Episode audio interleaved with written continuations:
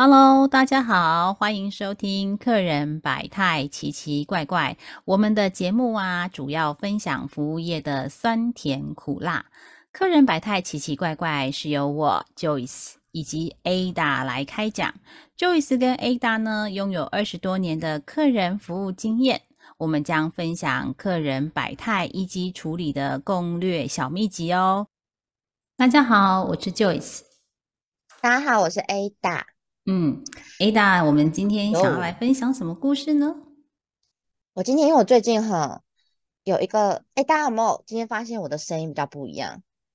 听起来有没有比较有鼻音？嗯，对，因为有点感冒，那还好，谢谢大家的关心。其实没有人关心，不会啦，可以留言告诉我们。可以留言关心我吗？谢谢你们，你们可以留言祝 Ada 身体赶快好。我那天真的是。哦，流感得到流感，然后我想说，哦，为什么会睡到这样子还是很累啊？就是永远睡不饱这样子。我那一天还当天去嘉义来回。哎，Joyce，我我忽然发现，我现在先闲聊一下哈，各位听众不好意思，我后来发现讲师人生真的很苦。你的那个，你上一集分享你那边飞来飞去有没有？我我只是当天坐高铁这样到嘉义这样子。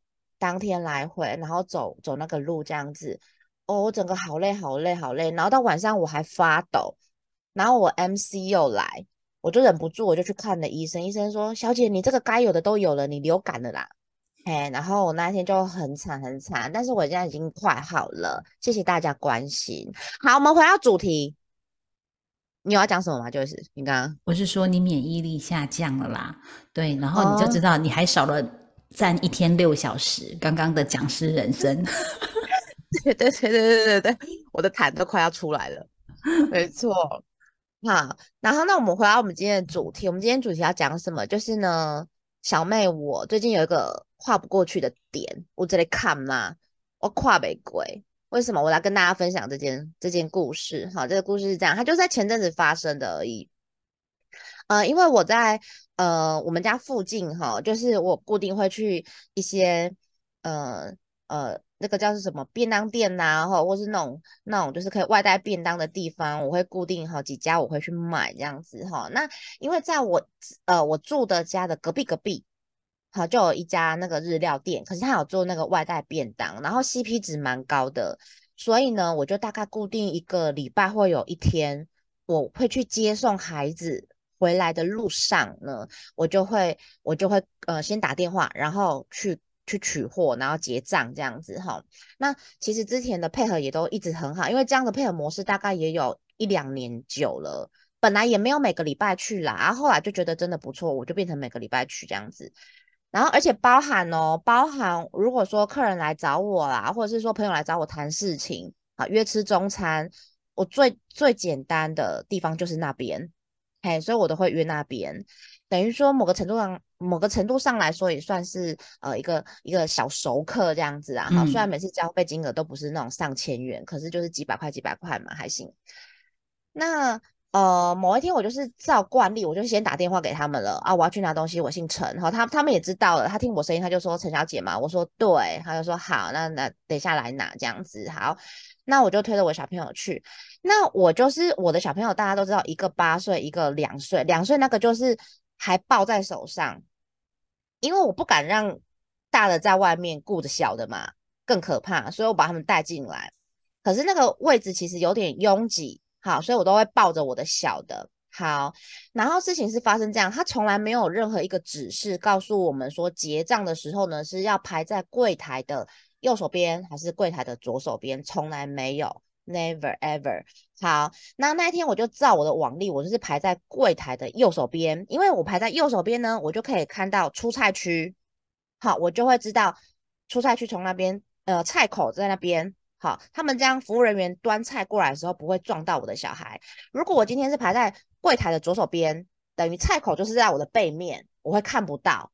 好，到时候他撞到我小孩更麻烦。好，所以我都习惯性，我就是排柜台的右手边。好，啊，从来也没有人告诉我说，哎，不行，排右手边，要排左手边这样子。好，我就这样排排排。那那一天的状况就是，呃，我的我排在了右手边，然后左手边这边呢的客人，我在等他结账。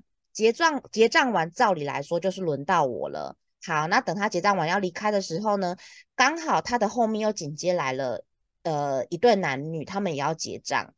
那柜台的结账人员呢，他就直接把那个他们的账单拿过来要结账了。然后我就跟他说：“哎，小姐，不好意思，呃，是我先排的。”然后那个柜台小姐居然跟我讲说：“呃，小姐不好意思哦，你要结账的话，以后你要结账麻烦你先排就是左手边。”然后我就有点傻眼，我就问他说：“嗯，为什么？”他说：“没有啊，我们结账就是要排左手边。”然后我就跟他讲说：“可是我来这么多次了，我一直都是排右手边居多，哎，也没有人跟我说结账要排左手边。”然后他就又再跟我讲了一次说：“哦，没关系，我这次先帮你结，下次麻烦你排左手边。”我想说这是什么意思？叫这次先帮我结。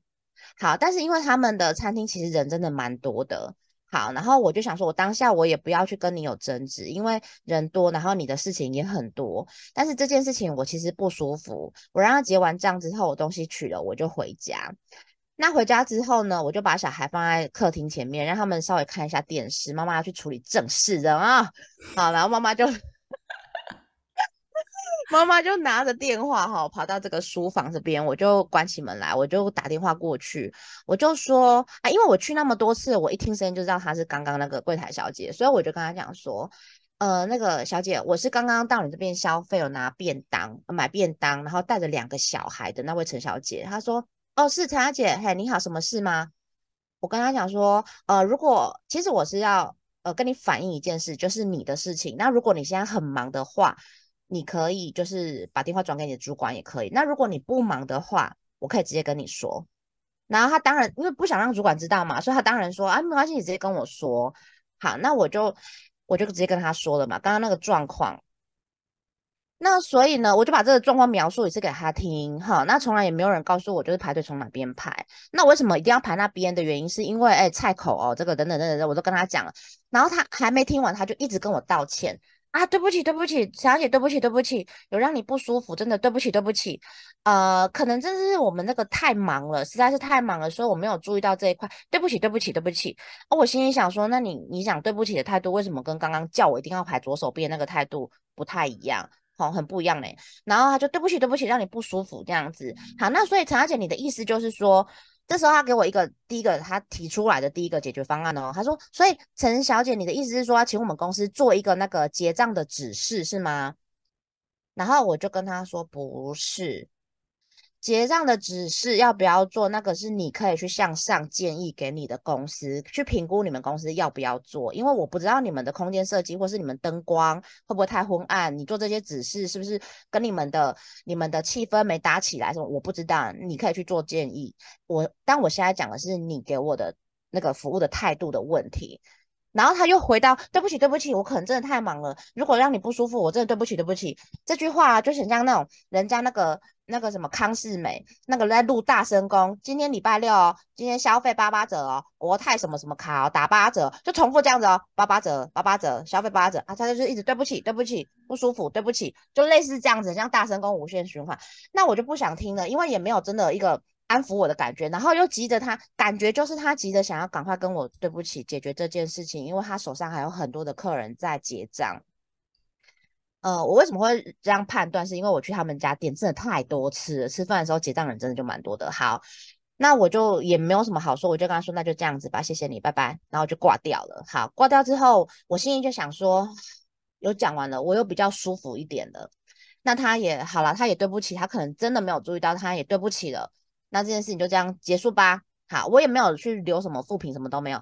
然后呢，我就觉得说，那我大概也可以回复，就是每个礼拜再过去买一次，这个频率吧，应该是可以。好，就这样子。那直到某一天呢，我儿子在跟我回家的路上，他跟我说：“妈妈，我们今天可以吃那个某某家的那个那个便当吗？我们已经很久没有吃了耶。”然后我才想到说，哦，对哈，我这样掐指一算，我真的好像快三个礼拜没有去那边买便当了。然后我就觉得说，哎，对哈，我为什么不会再回去买了呢？好，然后呢，我觉得这个心态很有趣，所以我就稍微花了一点时间去往下挖我这个心态，为什么我没有回去买？那起初可能因为我还在气氛还在气氛上，好，所以我我不想踩入这个小姐的那种那个脸，我看了我还是会不开心，所以我拒看，哦，我不买。好，可是渐渐这个时间久了，为什么我不买？哎，因为我发现说，其实，在我们家这一区做日料外带便当的，其实我手至少我知道就有四五家，四五家，所以不差他那一家，我去别家买就好。我那时候会去他们家买，是因为他离我家最近。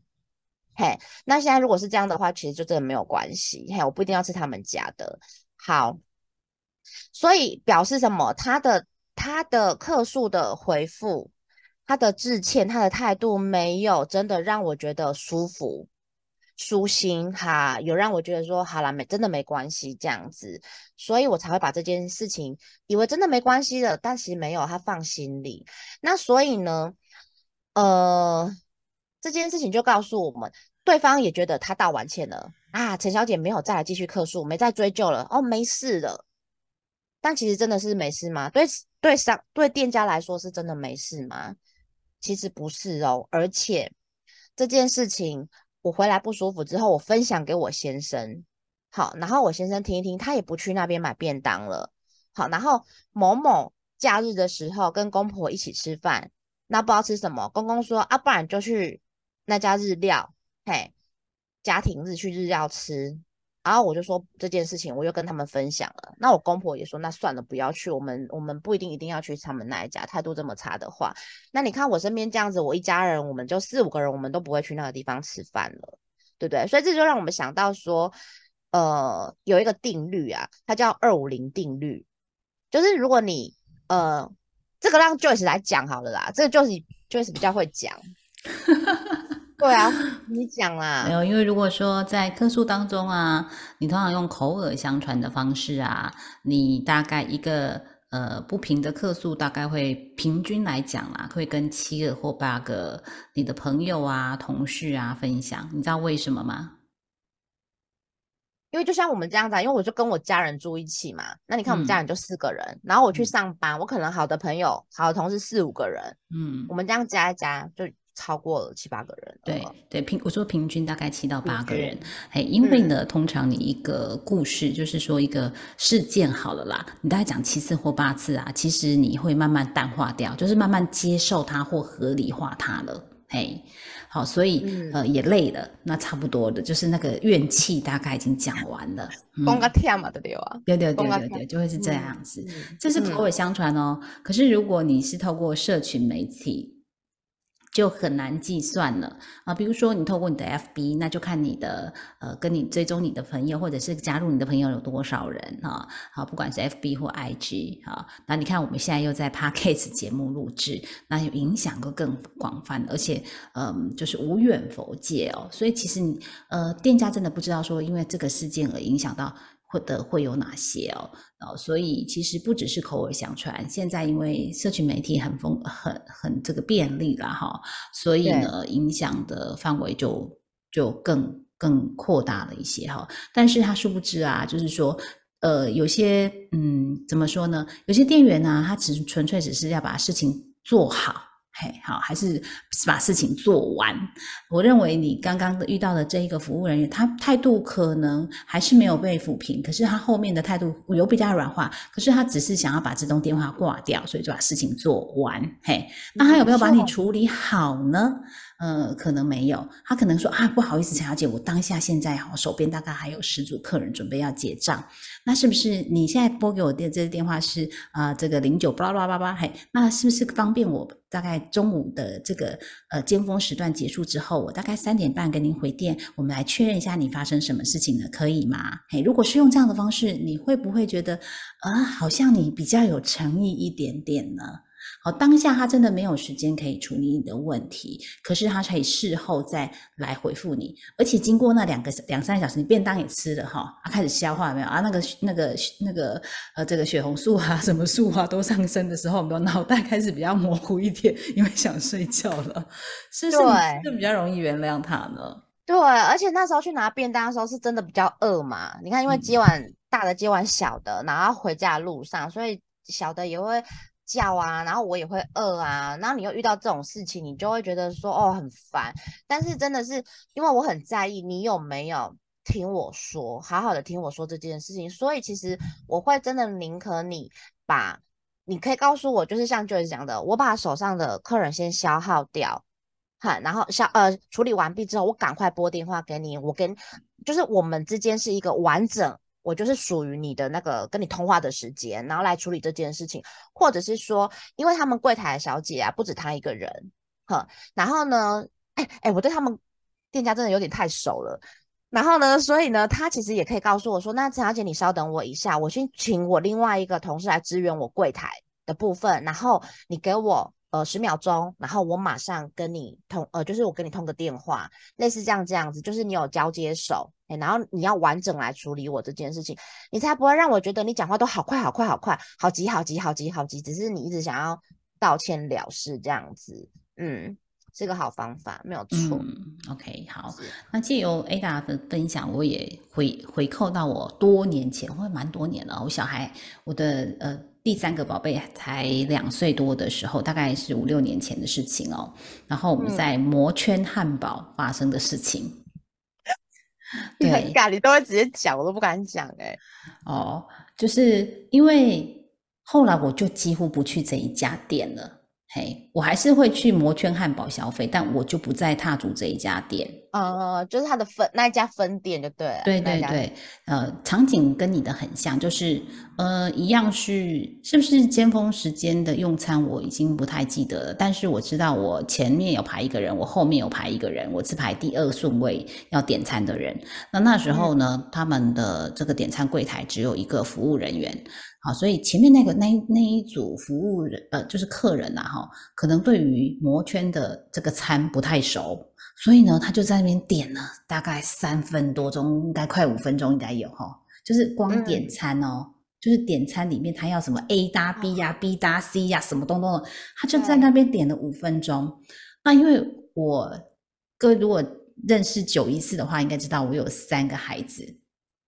好，就是我的两个大的就去先去占位置嘛，然后我就抱着那个小的，我们那时候小的才两岁多，他刚会走路，然后手不认为说我们是抱着的哈，那其实他有一点点重量，有，如果你大概快两岁，你大概十十公斤，十几公斤应该有了，对，然后我就抱着他嘛，因为他会走，他你不可控，然后出去到马路是很危险的一件事情，所以我就抱着他排队要点餐，好。我前面那一组点了三到五分钟的客人，终于点完了。哎，这时候换到我了，我要准备去点餐的时候，这时候杀出了一个程咬金，叫做陈姐。哎，跟你一样的姓氏。好，为什么知道她叫陈姐呢？她又不是我的朋友，她是柜台人员的朋友。她就说：“哎，陈姐你来啦！哎，你要点什么餐？”然后我这时候我眼神。一直直瞪瞪的瞪着那个点餐人员，我不是人吗？有没有，那是我心里想的话，我并没有讲出来。好，然后我就说，呃，我就一直看他说，哎，小姐，现在轮到我点餐了。他就一一直跟那个陈姐讲话，我就说，小姐，现在应该是我的点餐吧？他是插队的吧？对我一开始是比较会比较小声一点，对对。那后面第二次我就不客气了，我说，小姐，他插队哦，我明明是排，他没有排队。对，那你你这个陈姐不关我的事，那请你先不要帮我点餐。对对，然后他说啊，不好意思，不好意思，但是他还是处理完陈姐之后才处理我。但是这个是个什么处理的方式？是，所以我觉得那个就是让我觉得很不开心。然后我说：“小姐，你没有看到我排队排很久了吗？前面那一位客人已经点到三分三到五分钟的的餐了，那我们后面还有排队的人，我们你都没有看到我们吗？”他说：“不好意思，我就是我没有看到你们，呃，后面还有人在排队这样子。”我说：“还有，我还有抱了一个小孩，你没有看到吗？”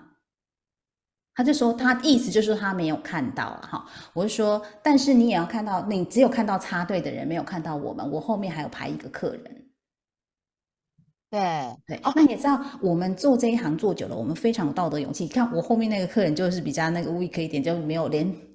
话都没有讲到我，但是我出生了，嘿，但是我认为就是我我们认为的，哎，应该的公平，因为我我不是不排队，我有照着顺序排队，那为什么那个 interrupt 的这个程咬金，你可以先服务他呢？嘿，那我觉得很不 OK。然后说你没有看到我手上还有抱着抱着小孩吗？我要点餐，我要点餐，然后你让他插队，这样对吗？然后他就一直说他没有看到我们，然后怎么样？怎样不好意思，嘿。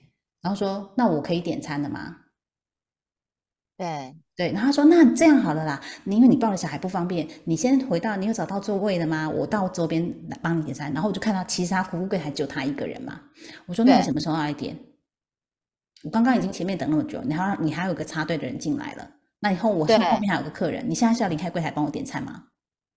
对，他就知他道我这他如果他如果要来帮你点餐，他真的也是要赶快来点。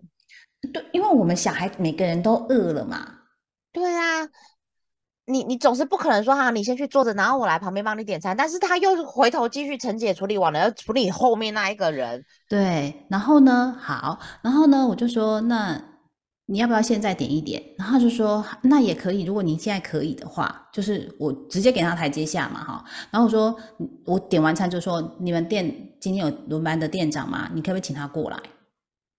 然后他就说不好意思哎，我这边可以，我等下帮你把餐送到位置上。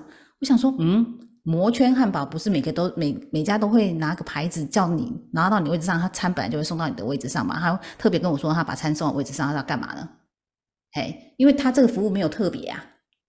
嗯，对，就是对我，至于我而言，它是长模底下的服务，它没有特别。嘿，那你我还是照我的程序来，我顾客我并没有走错我的程序，就是整个流程都是没有错的，但是对他却有中间 interrupt 进来了哈，那他也没有呃特别跟我讲说哦，这个陈姐是怎样，他就说我没看到我，对，嘿这个很难让客户接受啦。没错，没错，没错。对，好，然后呢，后来我我就点完餐，我就回位置，后来他就过来，他后来一段时间之后，呃，就是要送餐来的时候，他同时到我的桌边来，对他说是啊，不好意思啊，嘿，怎样？因为刚刚真的很忙，我没有注意到你，他只是一直针对这个事件在做道歉，他没有告诉我解决的方法是什么，甚至没有安抚到我，其实跟你的案件是非常非常相似嗯，的，非常对，对，所以其实啊，他今天即使店长不在，我们之前有说过三变法，你换一个人来跟我讲，他不是店长都无所谓。嗯，其实我们只是要一个情绪的出口，就是说，你今天呃没有，虽然真的是假设真的是很眼皮啊，没有看到我们，嘿，那你看到你的顾客抱了一个孩子，你应该要有的同理心，他也没有展示展现出来，嘿，嗯，对，嗯然后我们在等的同时，他又让我们叠加等更久，因为其实你身上抱了一个十几公斤重的东西，如果你有登山背一个登山背包在身上，你就知道了，嘿，就大概那个重量嘛。呃，那你我们又等了那么久，然后你又让别人插队，其实是非常非常不 OK。那你为了掩饰你让别人插队的这件事情上，然后你就说我没看到我们，那我就觉得是有事情嘛。其实我其实那天呃虽然是比较大声，但是我其实没有拿出我以前当客服的功力哦。不然我说那你去调你去调录影带，你看完 video 再来跟我讲这件事情，我就叫他闭嘴。对对对，因为我就说，那你去调 video，你调完之后，你再来跟我谈。那我一样在那边点餐，但是还有一件事情，我们怕他吐一口水嘛，因为做吃的嘛。对对对对对，哎，真的会考虑到也是这一点呢。对啊，好，所以你不知道他后台会对你做了什么事情嘛？比如说你点了咖啡，他吐一个痰给你，啊，没有？对啊，然后你打开看，他以为是拉花，好恶哦。所以，所以呢，就是他很多事情，即即使是错了，就是你就是认错就好，就是说啊，抱歉，我真的是刚刚呃遇到熟人，没有看到您了啦，那真的很抱歉哈、其实我们要的是他告诉我们他后续的处理方式是什么，然后不要眼对睁着眼睛说瞎话，嘿。对，那即使没有看见你，你就没有看到你后面的 waiting 的客人有多久嘛？或者是说你对换一个人来说的这件事情上啊，所以啊，后对来我们每经过那一家店啊，我们的小孩就说：“妈妈，那一家店让你很生气，对不对？”我说：“ 对。没有错，没有错，非常可怕。对，但是我们我们遇到就是比较呃不 OK 的这个服务的时候，我们会去反映。但是我们遇到好的服务的时候，其实我们也也都会鼓励鼓励对嗯方。对对啊，啊，对啊。”嗯，就像我最近买房子嘛，然后我们有去银行做贷款，所以每次要汇的那个就是装潢款项也是比较大笔的哦。那所以呢，嗯，我去到这个国国差银行，诶，这样可以讲吧？好的事情应该可以说吧？哈，可以啦，可以，应该可以吧？OK，好，就是去国泰世华银行，然后那个行员他虽然是实习生，但是非常非常有热忱哦。他就是问你说你汇款的款项啊，我再帮你核对两遍。那你是本人吗？然后会核核身份证跟叫你脱口罩嘛？那时候还是在口罩禁令的时候，叫你把口罩拿下来，然后看一下是不是本人这样子。然后会说你要汇的是嗯这个零叉叉的账户吗？那主要的用途是什么？哎，那账号我再帮你确认一下，你有他的账号吗？像我们是不是用手机拍的嘛？就是说他可以借一下你的手机嘛，然后他就帮我 double check 两遍，因为你知道吗？我们年纪开始渐长，有时候那个账号我们怕抄错，你知道吗？对对，眼睛会看错，或者手会抖。对，然后手会，然后他就开始跟你聊一下，说啊，你房子买在哪里呀？然后大概价格是多少啊？这样子，第一次他就这样子，后来因为我第二次汇款的时候，哎，我觉得很有缘，又是又是他，然后。呃，我就觉得他服务态度就还不错，但是那时候我还不知道他是实习生，两次都都还没有很清楚。然后直到第三次，我跟我先生去汇款，要要做装潢的这个的款项汇款的时候，然后我就呃，又是也是抽号码牌，又抽到他这样子。他们有五六个柜台哦，因为那个那个那个分行还蛮大的。然后呢，又抽到他，我就说：“哎呀，我说我跟我先生说，这个人服务态度很好哦。你看，而且后来我发现，哎，他不只是对我，跟我，因为我在后面嘛，我先生先去去去处理他转账的事情，所以他就是也是帮他核对啊，哈，就是两遍这样，所以觉得他非常非常的细心。后来我就，因为我们也是 giver 嘛，我们喜欢鼓励别人哦，尤其是这样年轻。后来我后来跟他聊，他就说：哦，他也是呃来实习的，他家住彰化，你看连彰化都记。一下，他讲，我说你住彰化来这边实习，然后他说对呀，这边就是呃，因为他是念这种银行相关科系的然后，所以来这边做实习。我说哦，很好啊，你叫什么名字？然后他忽然吓一跳，跳我看，他就直接把名牌秀给我看，然后就是许圈华小姐这样子哈。然后呢，我想说哦，好好，我会给你鼓励哦。我是口头上，因为我们做服务业都是这样，我们经常被客人骗，对不对？客人都说要给我们鼓励，对不对？嘿，口头鼓励是不够的，人家要行动表。是，所以呢，我一一汇完款项之后啊，我马上就是去查国泰世华的官网上，是不是有这个呃客户可以回馈的区域？哎，没有发，我没有看到了哈。可能如果有的话，听众朋友也可以告诉我们，他真的是有，或者是您刚好在国泰世华服务，也可以回馈给我。那嗯，后来就真的找不到，那我后来就只能到 Google 评论去找到，哎，这个刚好在南台湾的屏东，然后这个国泰世华分行，他们有。那个 Google 评论，我在里面留言，给他五星的留言。然后，因为许春华小姐这个。可能同名同姓的太多了哈，所以我就把三个字全部秀上去。我觉得他服务非常好，据细靡遗的写下他的服务的内容是什么。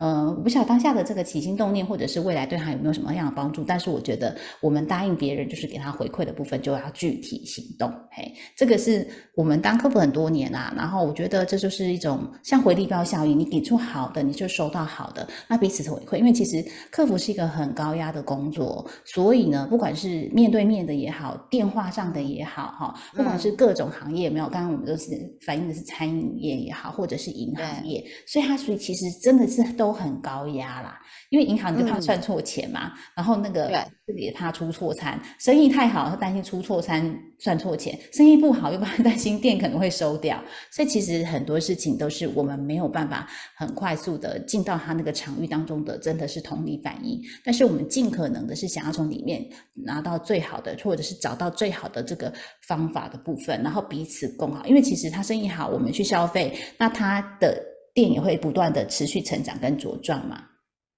然后我们给客服回馈的时候，就是给银行的服务员回馈的时候，我觉得他其实只是刚在实习，刚呃呃在出社会要做这件事情。那你给他回馈的时候啊，他就会觉得哦，这个社会其实还蛮温暖啊。不晓得啊，这是我自己诠释的哈。